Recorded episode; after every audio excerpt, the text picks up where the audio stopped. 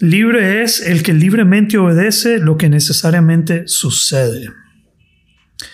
Lo que necesariamente sucede. En otras palabras, tenía que suceder. Como cuando dicen que todo sucede por una razón. ¿Vos crees en eso? Yo no creo eso. Que todo sucede por una razón. No comments. No comment. Yo no creo que todo sucede por una razón. Yo creo que le tenés que dar razón a todo lo que sucede. Digamos, vos le das el sentido de lo que sucede. No es que todo lo que sucede es porque... Aunque puede ser que después te cambie el sentido. Puede ser. Pero que no le tiene sentido a la vida ni todo lo que le pase, pues, ¿qué importa por qué le pasa? Sincronicidad. ¿Qué onda, brother? ¿Are we going? ¿Está grabando esta vaina? Ya estamos grabando. Te Está bien, pues. Listo. Listo.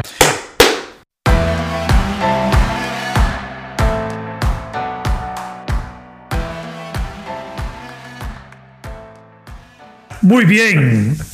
Bienvenidos al séptimo episodio de Conversaciones Nobles. Podcast enfocado en ennoblecerle la vida, enriquecerle la vida, hablar de diferentes temas que recientemente se han puesto bastante existenciales. que cada vez se ponen más existenciales los temas. Ya que ver lo que traemos el día de hoy. Que por cierto, no soy yo el que trae este tema, es Javier, que ha estado presionando para traer este tema a la mesa. Presionando. Me he sentido presionado sí, para traer este tema a la mesa, así que ya, ya vamos a comenzar. Entonces, séptimo episodio, gracias por acompañarnos en los episodios anteriores.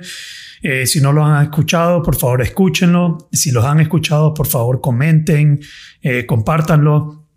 Eh, y estamos abiertos a escuchar su opinión y temas y diferentes eh, ideas que tienen sobre este podcast. Así que bienvenido, Javier, bienvenido. ¿Cómo estás? Aquí estamos. Bien. Bien, Gustoso de estar aquí ennobleciendo las vidas de los que nos escuchan. muy bien. Tema de hoy, Javier. ¿Cuál es el tema de hoy? La muerte. La muerte. Entonces ya hay... Más existencialista que eso. Puta, no nos pudimos poner más existenciales que eso. Entonces yo le estaba preguntando a Javier, a ver Javier, ¿qué temas te gustaría hablar? La muerte. Ok, ¿qué más sobre la muerte? No. Qué bárbaro. No, no, lleva, lleva rato poniendo la muerte como un tema eh, sobre la mesa y a mí me parece un súper tema. Eh, es más, acabo de estar con un cliente hablando eh, y me comenzó a contar, estábamos hablando sobre compromiso noble y eso, pues mi trabajo con él como coach y comenzó a hablarme de la mortalidad, de, de la muerte. Y me pareció un elemento de sincronicidad que me haya mencionado ese tema. Que, Justo que me hoy. haya- justo hoy, antes de venir aquí a hablar de esto, él me comenzó a hablar de la importancia de reconocer nuestra mortalidad y sobre el impacto de la muerte cuando hay una pérdida. Dice que algunas personas conocidas fallecieron eh, y me comenzó a hablar de la muerte. Y creo que es un tema, para mí es fascinante, pero te voy a dejar a vos el micrófono que, que- me comencé a por dónde querés entrar en este tema. Yo voy a contribuir eh, mi, mi- mi- mi experiencia con la muerte o mi, mi pensar, pero me gustaría saber por qué lo consideras como un tema tan, tan importante Pues fíjate que, o que- interesante. También, sí. o sea, yo creo que es un tema sensible en este momento, ¿verdad? Estamos eh, eh, viviendo eh, una pandemia y la muerte está alrededor de las familias. Y en mi experiencia, eh, pues creo que pega súper bien con lo que hemos venido hablando. Creo que es un, un tema con el que hay que jugar. Jugar en el sentido de- de- de acercarse a él, de, la muerte es un misterio, ¿no? Pero es un misterio al que nos vamos a acercar en algún momento. Es, es, es, algo, es algo que está ahí y que una gran parte de la humanidad no, no quiere ver. Es como una verdad incómoda. Sabemos que nos vamos a morir, pero vivimos, tenemos un estilo de vida en el mundo moderno tan inconsciente, por llamarlo de alguna manera. Entonces, hace algunos años eh, en, mis clases de filosofía propuse montar una conferencia sobre la muerte y, empecé a explorar el tema. Y de verdad que fue un tema que a, mí me, me, cambió la vida por una razón y es que ante la perspectiva de la muerte, ante tener la muerte cerca, se te vuelve, o sea, eh, de verdad podés establecer las prioridades bien claras. Entonces hemos venido hablando de, varios temas y creo que un tema que es como común a todos los que hemos hablado es el tema de tener un ideal de vida, un sentido de vida, un compromiso noble y eh, tener bien clara eh, tu sentido de vida. O sea, y que, a partir de ahí hablábamos con el tema del emprendimiento. Eh, si tú tenés claro el sentido eh, lo demás va a ser como un vehículo de expresión. Y de ahí deviene lo que habíamos hablado, el concepto de éxito y fracaso. Para mí, uno de los asombros más importantes, antes de entrar al tema de, luto, que puede ser un tema interesante que lo conversemos, y, lo que pensemos acerca de la muerte, es que em, estudiando el tema me encontré una psiquiatra que se llama Elizabeth Kubler-Ross. Y ella deja ir una frase que a mí me parece brutal, porque ella dice, lo que más rechaza la gente a la hora de acercarse a la muerte no es la idea de qué hay después, sino es la idea de ver para atrás y decir, wow, espérate, tengo X vida, X tiempo de, vivir 50, 60, 70 años incluso, y la vida pasó por, por encima, la vida me vivió, pero yo por ir fluyendo con las cosas, nunca me detuve a pensar qué quería hacer y ahora que estoy al final, al ver para atrás, digo, ¿qué hice con mi vida? Sí. Y yo creo que no importa a qué edad estemos escuchando este podcast, y hemos hablado de la importancia de definir nuestro compromiso noble, la puerta que se nos va a cerrar, que ya no hay vuelta atrás, es la muerte. Sí, sí. Entonces, em, comenzaste diciendo hay que jugar con la idea, hay que jugar con la... No, jugar con la muerte, eso es otra cosa, eso es para otro tema. Sí. Jugar con la muerte. Yo conozco ese tema. Eh, sino eh, jugar con la idea eh, reflexionar sobre la idea de que nos vamos a morir. Sí. Y la mayoría de las personas no les gusta jugar con esa idea, no les gusta reflexionar sobre esa idea. ¿Sí? sí. Eh, entonces, Stephen Covey, eh, el de los siete hábitos de la gente altamente efectiva, comienza con empezar con el fin en mente y te invita a pensar en la muerte. Te invita a hacer un par de ejercicios. Eh, no sé si los dos son de, este, de, él exactamente, dice que uno sí, pero uno es eh, dibujar tu tumba. Dibujar tu tumba y poner la fecha en que naciste y poner la fecha en que, no idealmente, eso no es la palabra, aunque yo usaría la palabra idealmente, te vas a morir. O la fecha en que vos te sentís completo, como con, este, con esta fecha, con estos años, yo me voy a sentir completo y satisfecho habiendo vivido este tiempo. Y que vos pongas esa tumba, eh, la fecha de inicio y la fecha de, de muerte. Hasta decirlo me cuesta. La fecha de inicio y la fecha en la que te vas a morir.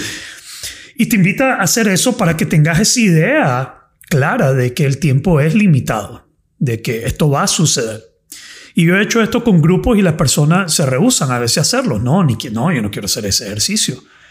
Pero para mí eso es un acto, eh, un punto partida para una vida más consciente, para una vida más intencional. Eso es lo que entiendo eh, hay detrás de eso. Sí, yo estoy de acuerdo con eso. Sí, yo no sé, porque a mí la reflexión que me ha venido cuando me acerco al tema es que a mí me ha pasado, no pocas veces, tampoco el gran montón, pero se te acerca una vacación y vos decís, bueno, eh, voy a hacer esto, esto y esto, y quiero viajar y quiero hacer y de repente te agarró la rutina, te pusiste, descansaste, terminó la vacación y decís, wow, no hice todo lo que me había propuesto. Sí. Y genera dolor.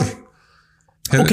Algo de dolor. Ah, ah, sí. O sea, porque decir, puchica, pasó la vacación y ahora necesito vacación de la vacación. Sí. sí, la pasaste muy bien, pero también simplemente a veces no hacer lo que te has planeado. Y, Y creo yo que el tipo de vida que, que hemos creado para nuestro mundo moderno hace que el tiempo vaya bien rápido y hace que eso genere crisis existenciales. Yo creo que una de las crisis más feas que ha de haber es llegar al final de tus días y decir, puchica, me estoy yendo.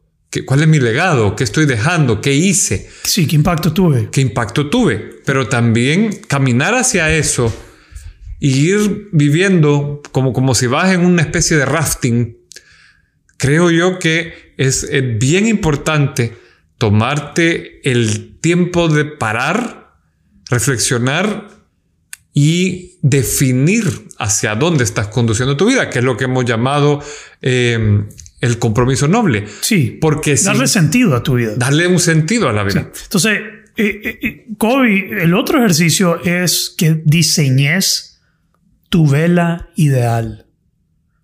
Entonces, diseñar tu vela ideal, ¿cómo es? Digamos, quiénes están ahí, qué están diciendo de vos, eh, qué están comentando, cómo los impactaste, cuáles son los comentarios. Eh, entonces te invita uno a hacer tu tumba, poner la fecha y dos, eh, hacer tu vela ideal, diseñarla, dibujarla, crearla, para que de cierto modo eso guíe tu vida, para que puedas realmente crear esa vela, digamos, intencionalmente tener un impacto y que así sea. Yo creo que si hacemos ese punto de partida, es una lección bien importante de autorreflexión, de decir, ¿qué estoy haciendo? A mí una vez en una de las clases de filosofía me decía uno de mis profesores, creo yo que el momento más trascendental y más reflexivo de muchos seres humanos es cuando o se les muere un ser querido o cuando están invitados a un, a un Em, entierro y ves que sí se acaba. O sea, cuando he visto a alguien vital, feliz, etcétera, yo me acuerdo cuando cumplí 17 años, una amiga de colegio aprendiendo a manejar tuvo un accidente y se fue en un barranco y pasó 15 días en cuidados intensivos y finalmente falleció y era de la... Era buena onda, ¿me entendés? Y de repente vos decís, bueno, en, en ese momento tenía una creencia bien religiosa y decía, wow, es la primera persona que yo conozco que muere tan joven, ¿a dónde habrá ido su alma? Porque eso es una crisis existencial, o sea, ¿qué hay después? Hay, hay un montón de teorías, pero luego, ¿a dónde está? ¿Y, y, y qué estoy? O sea, es, es un impacto bien grande el sentarte y decir, esto que estoy haciendo, esto que tengo en, entre ciernes, no importa que sea, ante la perspectiva de la muerte, ¿es importante o no? Cuando te referís a a lo que estoy haciendo con mi vida.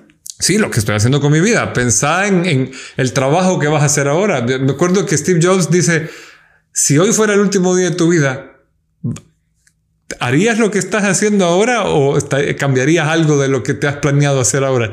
Mira. O el día de mañana. Pues imagínate que te, te, te soplara San Pedro, mira, papá o la mortaja. Esa pregunta me recuerda a una imagen de Homero Simpson, hermano. ¿Por qué? Que dice, viví tu vida como que si hoy fuera el último día que vas a estar vivo. Y Homero está en la cuneta atacado en llanto. no. Sufriéndolo. Sí, eh, mira, esto es un tema bastante interesante porque hay diferentes ángulos en que podamos caminar aquí. Eh, yo sé que los momentos en que yo más reconozco mi mortalidad, el momento que realmente, yo no sé si otras personas tienen esto, pero yo en la noche, cuando ya estoy acostado en la cama o me levanto a medianoche, caigo en cuenta, como que realmente reconozco que algún día voy a dejar de existir. Es una crisis existencial. En ese momento es casi como un elemento de ataque de pánico, como ¡Ah! cómo va a ser esa experiencia donde yo ya no voy a existir. Y trato de no obviarlo, trato de realmente eh, acoger esa sensación de que, wow, esto, esto va a pasar, esto, va, esto es inevitable, esto algún día José Bolaño va a dejar de ser. Y eso, cuando te cae en cuenta, no sé, no, sé realmente si a mí me lleva a decir, porque yo sí siento que estoy haciendo, si vos me decís qué haría vos, yo seguiría haciendo lo que estoy haciendo. Yo, yo seguiría eh, haciendo las cosas que estoy haciendo, definitivamente. Eh, en materia de trabajo, en materia de conversaciones. Eh, no sé incluso si usaría mis vacaciones de una manera distinta. Vos hablaste ahí de tener una vacación que no hiciste nada y parte de mí está, no, no, no, ah, qué buena vacación. yo no me voy a arrepentir de pasar haciendo nada, pero yo estoy bien conmigo mismo. Yo creo que, que parte de eso es estar bien con, con, con, con, con mi vida, con, yo puedo pasar una vacación en mi casa haciendo nada y no me voy a sentir culpable porque no hice, no tengo esa necesidad de estar haciendo. No sé si me explico. Sí, sí, sí, sí, te entiendo. Además que siempre estoy haciendo, siempre estoy buscando asombro, siempre estoy buscando oportunidades de asombrarme y de ponerme en el filo. Ahora, el cuento de esta mujer que, que contaste es una muerte inesperada joven. Digamos, mi abuela acaba de fallecer ahorita durante la pandemia y fue una muerte esperada. Sí. Entonces, aquí hay una muerte inesperada de alguien joven que te, que te impacta, que te llega y que te conmueve, como una vida puede ser cortada, interrumpida, interrumpida, definitivamente. Y después está la, la, señora que casi como que ya descansó, que no hay cierta, pues la palabra que se me viene a mí es alegría en saber que ya está descansando, que ya tuvo una vida completa. Sí. ¿Me explico? Ahora, en mi caso, también siento no me quiero morir ahorita, no, quiero que nadie cree que estoy listo para morirme, pero sí siento que hasta el momento en mi vida he hecho aquella frase que usaste, hiciste todo lo que pudiste con lo que tenías por alguna causa, por algo, por... La frase de éxito eh, de John Wooden. Sí, la, la que hiciste... La paz de mente que te da saber que has dado todo lo mejor de lo que sos capaz. Estoy, en la búsqueda de algo. Entonces, el día de hoy yo siento que yo he dado todo lo que soy capaz en la búsqueda de algo y eso me da cierta tranquilidad. Eh, es más, yo creería que si muero el día de hoy, muero habiendo sido buen padre de familia, buen profesional, eh, muero en la on the high note, como dicen, en, en la nota alta. Eh, versus... Y, y, te, dirías, te irías tranquilo, o sea, sentirías paz si te tocara despedirte. Ok, si, me, si sentiría paz. Dudo porque no quiero que esto lleve a que me palme. No quiero palmarme por estar hablando. No quiero que después, puta, el último podcast que grabaste más fue el de la muerte. Fue la puta. Te echo la culpa a vos. Te, vengo a jalar las patas a vos. Mira que es el número 7, bro. Es número mágico no también. Vas, no, y Entonces, aparte, quiero hablar libremente sin ese temor.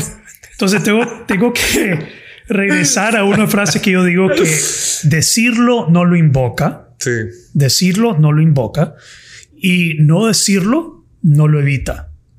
Digamos, el no mencionar la muerte no la evita y el mencionarla no le invoca. Yo siento, aunque no quisiera morirme en este momento, que la vida que he vivido hasta este momento, si eso fuera inevitable, me siento, no me arrepiento de nada, pues no me creo que he hecho el mejor uso de mi tiempo en búsqueda de algo. Yo me siento así. Yo creo que ese es un gran aporte para los que nos escuchan, porque, o sea, es inevitable que nos vamos a ir y cada paso que damos, o sea, es tan sencillo como que el corazón deja de latir, En cualquier momento. Entonces, creo que nos lo tenemos que preguntar porque eso nos da perspectiva en la vida. Totalmente. Nos da una gran perspectiva y eh, yo creo que no importa que hayamos hecho, cualquier que sea nuestros roles, al final es, es un tema individual, ¿no? Te vas vos y te vas, no sé dónde te vas, porque eso va a depender de lo que quiera creer la gente. A, mí me gusta la perspectiva científica que intenta darle esta señora, eh, que fue un gran asombro y leyéndole a ella, leía dos psiquiatras, a ella y hay otro señor que se llama Raymond Moody, y trae a la, a la, mesa. Ella dice que da un número. En el último libro, Elizabeth Kubler-Ross habla de que entrevistó 248 mil personas de diferentes razas, credos, de diferentes eh, condiciones políticas, sexos, etcétera, en diferentes partes del mundo y llega a conclusiones bien parecidas. O sea, em, porque la gente que ella entrevista es gente que tuvo una experiencia cercana a la muerte. O sea, esta idea del túnel y que van y generalmente lo, bonito es, ella es psiquiatra, ¿verdad? Y estudiada en Suiza y en Estados Unidos con N cantidad de doctorados honoris causa de su trabajo. O sea, hay un, impulso importante. Esta mujer estudió la muerte. La estudió. Es la, creadora de una ciencia que se llama la tanatología. Tanatología, yo he escuchado de eso. La tanatología, bueno, ella fue la que conforma las cinco fases del duelo. El tema del rechazo, la negociación, la neurosis, luego la aceptación y finalmente la partida está basado en sus, en sus investigaciones, en su trabajo psiquiátrico. Eh, tiene frases muy interesantes y, la vida de ella a mí me inspira mucho porque a pesar de ser una científica y no tener una creencia, llamemos, eh, pues no puede, una creencia religiosa, religiosa. Ella sí es creyente en Dios y hace un trabajo, o sea, creo que si, la, si trabajáramos a la mitad del gas con la que ella trabajó en sus sueños, llegaríamos bien lejos, porque de verdad que su, cuando ve su vida es bien interesante. me impacta a mí porque ella intenta darle, o sea, imagínate que ella en su último libro dice que ella puede decirte con rigor científico, y para mí eso es es fuerte porque hay, tiene que ser una estadística con, con, etcétera. Pues hay un tema importante para el rigor científico que la muerte como el final de todo no, no, no existe. Ella dice que te puede probar y te da datos. Es difícil. que la muerte no es el final, que, hay algo después. Sí, que hay algo después. Pero para mí eso, eso es fácil de creer. Sí, ella dice es fácil, pero lo, lo que me gusta es que ella dice tranquilo vas, o sea, el, tema del túnel y tal, ¿vea? o sea, hay paz. Al menos eso es lo que ella dice, hay paz y luego hay, hay, diferentes fenómenos que varían. Pero algo que es bien interesante que ella deja sobre la mesa es que los que tienen esa experiencia ven el, el mundo con otros ojos, ¿verdad? De, del que fallece y regresa y tiene esa experiencia, llamémosle espiritual, porque no se me ocurre llamarle de otra manera. Near death experience. Sí. Una experiencia cercana a la muerte. Exacto. Cambian por completo sus prioridades. Sí cambian por completo sus prioridades y se vuelven personas mucho más eh, eh, eh, en contacto consigo mismas, mucho más, buscan mucho más su realización personal que el drive que estaban siguiendo del, del, mundo corporativo. No digo que el mundo corporativo esté mal, simplemente suele haber un cambio de perspectiva hacia ir para adentro y, de verdad hacerte la pregunta. Entonces es como, como complementario, ¿no? Tenés esa búsqueda de algo que, que, es tu compromiso noble, pero si te vas y logras regresar, porque no te tocaba o por la razón que sea científica, que te logran revivir el corazón, sobreviviste. sobreviviste, quedas con también esa necesidad imperiosa de buscar la razón por la que te dejaron de este lado, ¿verdad? Sí, es como metieron otro chance. Sí, como que te dieron otro chance. otra oportunidad. Hay una cita famosa. Eh, hay dos. Vos comenzás a vivir tu vida el día que naciste y el día que. No, no sabes esa cita, ¿cuál es? No me la sé. Ah, la pucha, se me olvidó. Eh, el día que. La idea es esa. ¿Ah? La idea es esa. Pero la idea es esa. Eh, eso es lo que dice esa cita. que te das cuenta que tenés una segunda oportunidad y comenzás a vivir de otra manera. definitivamente, sí Ahora te, voy a lanzar una idea, fíjate, hablando del compromiso noble. Em, en las escuelas de filosofía, a la manera clásica, o sea, en las egipcias y chinas y tal, había un proceso que se llamaba la iniciación, que era cuando había un quiebre psicológico. Llamémosle a ese proceso. Fíjate que el, que era iniciado, y no, no es el tema de la conversación, era el, ah, para traerlo más a la vida práctica cuando el joven decide ya ser adulto, cuando haces algo que hace... The rite of passage. Exactamente, haces un quiebre psicológico. ¿Cómo se llama en español eso? The rite of passage. Cuando dejan al joven en el bosque y le dicen regresa a casa. Exactamente. si regresas, sos hombre, si no regresas, estás muerto. Estás muerto y ahí quedaste. Sí. Y era, era parte de muchas, de, de muchas culturas.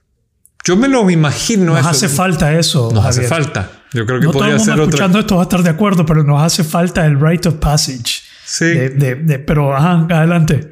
Creo yo que valdría la pena decir que el que hace su compromiso noble es como que vuelve a nacer. Porque la tiene más clara. O sea, ha vivido y, yo creo que el, el que ha vivido sin una idea de vida, sin una claridad de cuál es su objetivo final, su, su, principio fundamental por el que vive. Su propósito. Su propósito. Eh, y lo descubre y hay un aha moment o un eureka moment o algo que dice, ah, ahora este sé. Es. ¿Verdad? Por eso estoy aquí. Exacto. Oh my God. That's why I'm here. Eso es. Eso es. Eh, puede ser considerado un nuevo nacimiento. Sí.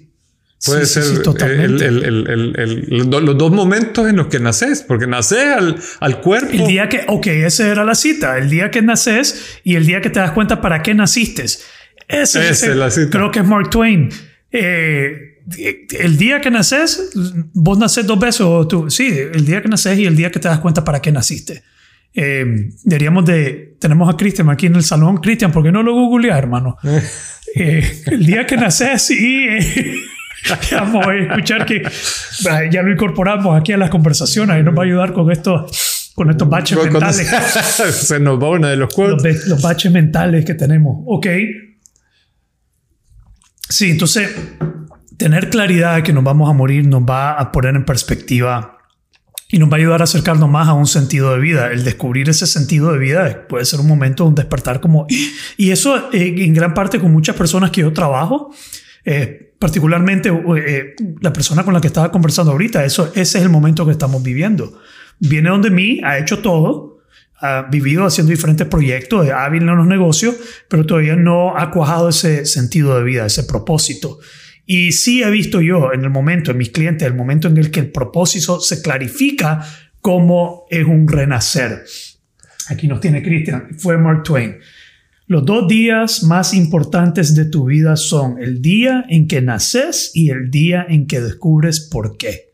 Excelente, Mark Twain. Súper. Sí, eso es lo que vos estás planteando.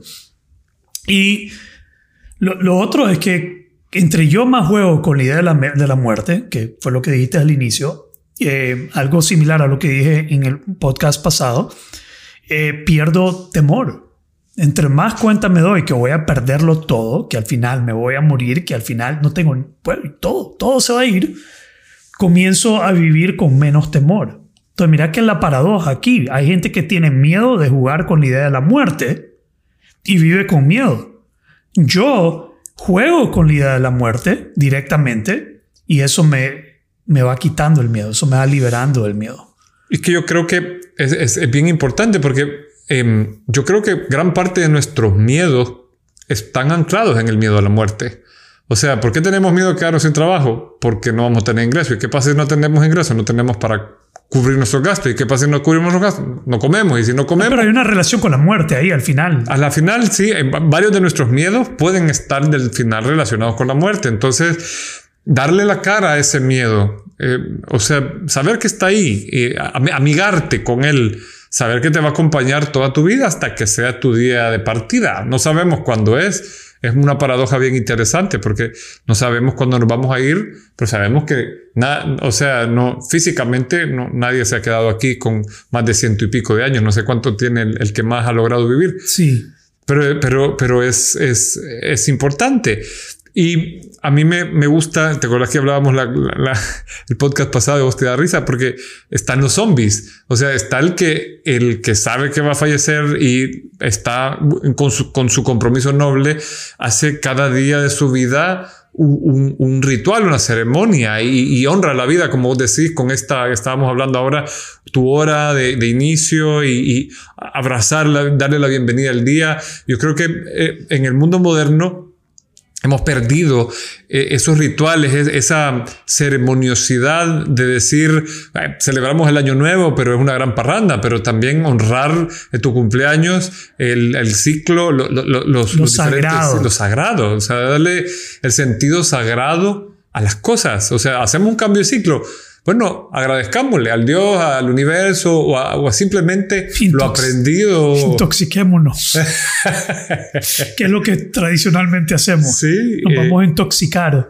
No, pero lo sagrado de, de otro año, de otro... Sí. O sea, los momentos, honrar los momentos. Honrar los honrar momentos. los momentos. Y, y si no lo hacemos, la vida va a, pasar y probablemente hay gente que no se lo pregunta, pero yo creo que em, eh, uno puede conocer gente que tiene cómoda su vida completa, llamémosle, y, está siempre hace algo como una pieza que falta y hay esa falta de luz en los ojos y dice, pero algo me falta, algo me falta y lo andan buscando cuando lo encuentran, hay ese cambio de, perspectiva, que es lo que estabas diciendo vos de, tu trabajo con el cliente con el que estabas hablando ahorita antes del podcast. Sí, sí, mi, trabajo en realidad consiste en uno, si no lo han descubierto, es ayudar a descubrir ese propósito y una vez que lo han descubierto es que cómo hago para aumentar mi capacidad de poder cumplirlo, cómo, me, cómo lo cumplo, que, que,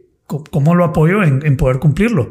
Y definitivamente hay un anti después, después que clarifican ese propósito, eso sin lugar a duda.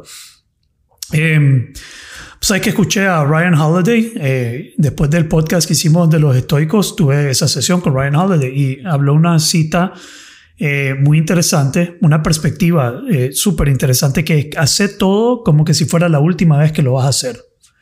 Entonces, eso de honrar los momentos, yo creo que es honrar no solo el año nuevo, eh, no solo tu cumpleaños, es llegar a casi la vida más vivida, es la vida más consciente, la vida más presente, honrar cada momento. Cada momento. Este momento, este podcast puede ser la última vez que nosotros hacemos esto.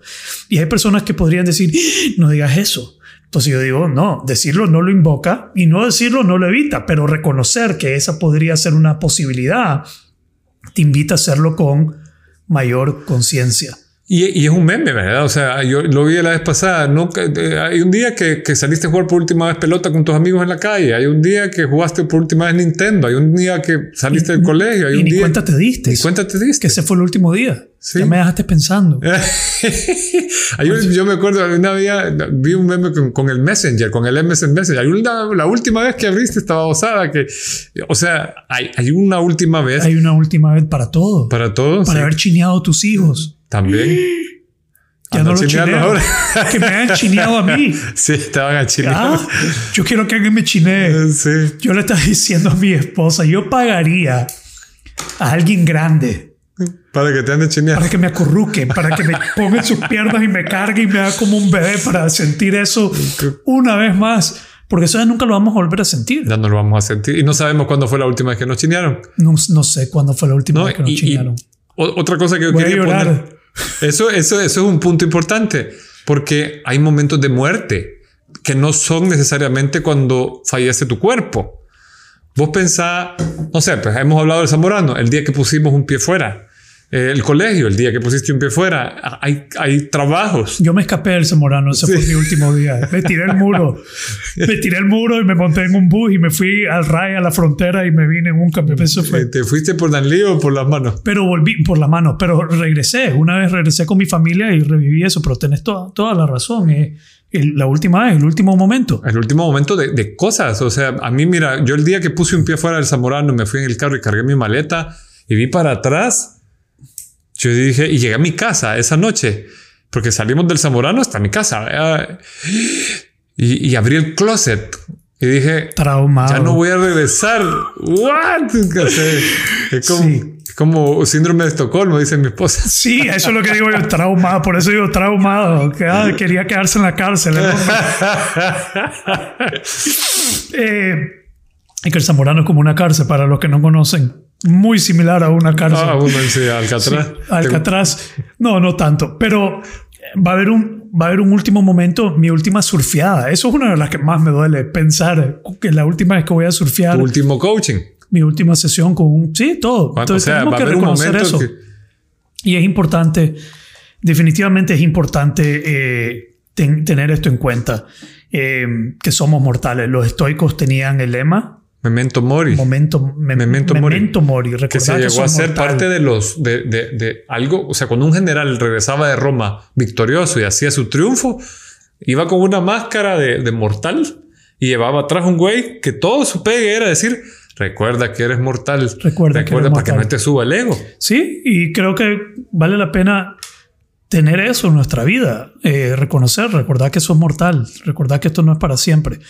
Eh, yo miro este tema eh, y la, pues, miro parte de la razón que lo trajiste a la mesa, Javier, como progresivo al- pro- a lo que ya venimos hablando. Sí, Como no podemos hablar de todo esto, de compromiso noble, sentido de la vida, de propósito, de X, Y, Z, y no hablar del hecho que esto es temporal, es temporal. que memento mori, somos mortales y nos vamos a morir.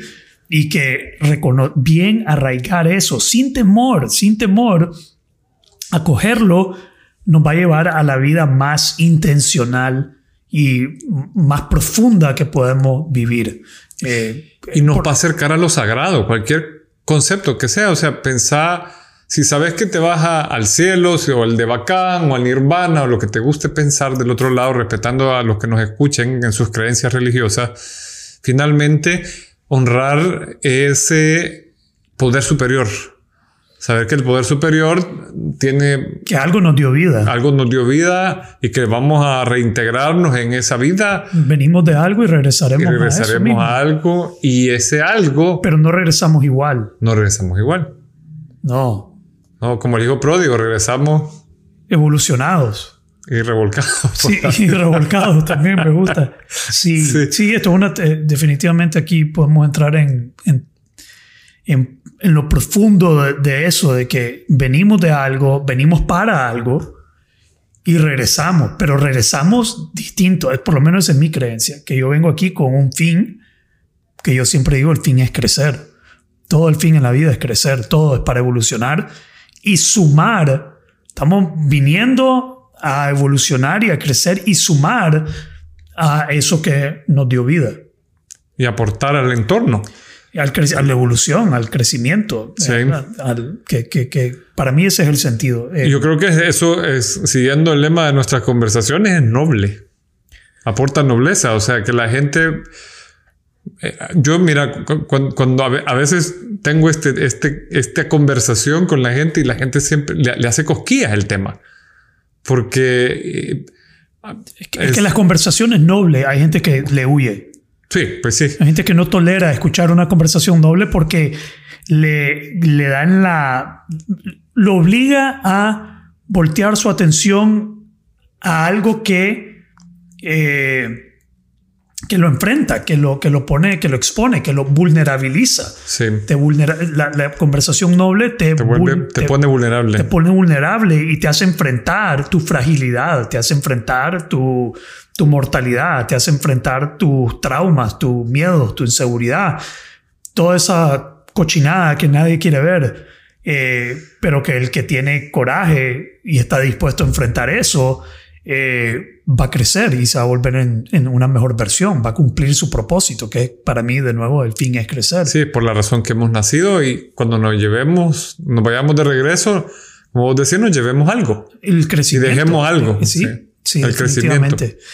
Ahora, eh, de nuevo, en este tema, eh, no quiero abrir otro más amplio el tema, pero hay cada, cultura, los mexicanos tienen el Día de la Muerte y las festividades de la muerte y eh, no sé quiénes eran los que ponían las monedas en, los eh, griegos. Los, griegos, sí.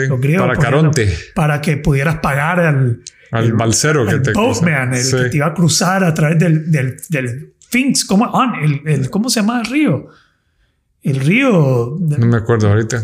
hay, uno que le llaman el tártaro, pero no sé si eran los griegos. Ya me voy a acordar. Pues hay un grupo metalero que se llama igual que el río ese de la muerte que te cruzan para ir al otro lado. Pero súper interesante. Dante Alighieri. Eh, los egipcios y los tibetanos tienen un libro que se llama el libro de los muertos. Que te da un, por ejemplo, los tibetanos tienen me voy a acordar cómo se llama, pero te da una guía bien completa. De, de cómo de cómo, de cómo cruzar el proceso hasta irte al cielo. Te educan para, te educan, para cuando te morís ir preparado. Y se lo tenés que leer al, al que fallece. ¿Cómo se? Aquí Cristian tiene el nombre. Ah, tener a Cristian aquí con nosotros. El río Aqueronte. No. Aqueronte es el, el balsero. Es el balsero. El río. ¿Y el río? Préstame mi celular, ya vamos a ir cerrando esto. Denos un chancecito. Y también eh, buscate ahí para cerrar el Bardo Todol se llama el libro de los tibetanos. Y el río. Sí. Ahí está el barquero del Hades, el encargado del río. Ajá, el río Aqueronte. El río Aqueronte, no sabía. Y quiero buscar aquí en el libro de Dante Alighieri del, del infierno. Hay un rótulo en el infierno que dice algo interesante. No sé por qué se me está viendo en mente. Pero bien, podemos ir cerrando esta conversación. ¿Tenés algo? A mí me gusta, quisiera cerrar con una frase de Elizabeth Kubler-Ross que está en la portada de su libro, La Rueda de la Vida, que dice, vive tu vida de tal manera que cuando llegue al final haya valido la pena haberla vivido.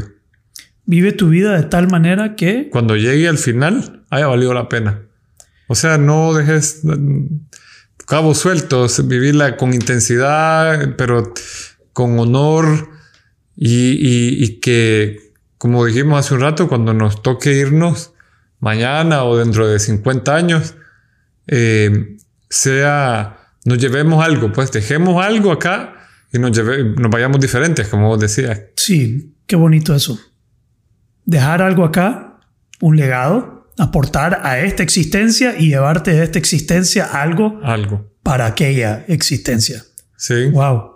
Nos la fumamos verde. De no la fumamos, sí, el ¿Ah? tema prestado. Sí, puta. Sí, tenemos que alivianarlo. Eh. tenemos que traer algo más liviano la próxima vez.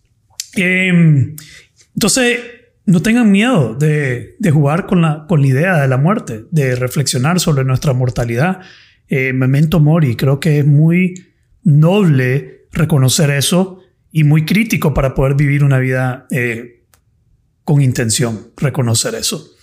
Así que, y vivir cada momento, cada momento vivir, no como que te vas a morir, sino que como que fuera la última vez que vas a hacer eso. Eso que estás haciendo, es, este, esta es la última vez que vas a escuchar, no, que no sea la podría última ser. vez que vas, podría ser la última vez que escuchas este podcast.